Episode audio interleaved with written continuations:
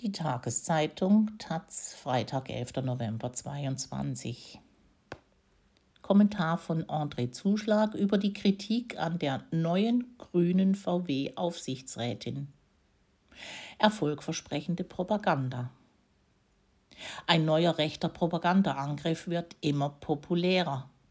Autohasser seien in diesem Land unterwegs, meistens in Form von Aktivistinnen, die sich auf Straßen festkleben oder die nachts die Reifen fetter SUVs zerstechen. Nun ist das nach Ansicht von Bild und Co. auch Niedersachsens stellvertretende Ministerpräsidentin, die, geht's noch schlimmer, künftig über Volkswagen wachen soll. Das schreckt sogar Kleinaktionärsvertreter auf, die umgehend eine Klage gegen die Ernennung androhen.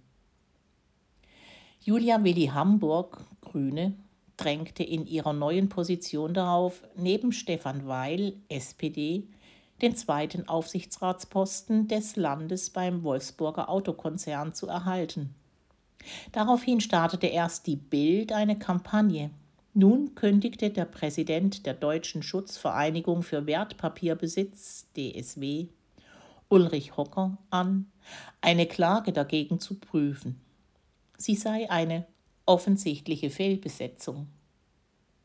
Das Argument gegen Hamburg liegt schließlich auf der Hand. Sie fährt Fahrrad.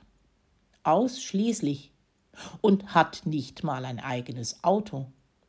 Wie soll sie da der Aufsicht ausgerechnet über einen Autokonzern nachgehen können?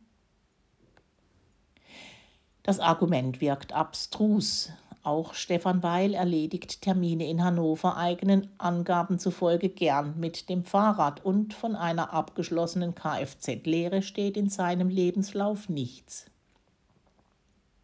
Doch juristisch könnte das sogar zum Erfolg führen. Anfang der 1990er musste der schleswig-holsteinische Energieminister Günther Janssen, SPD, seinen Aufsichtsratsposten nach einer Klage der DSW bei dem damaligen Energiekonzern HEW räumen.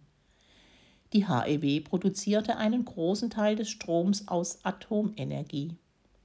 Janssen wiederum gab sich schon damals als erklärter AKW-Gegner.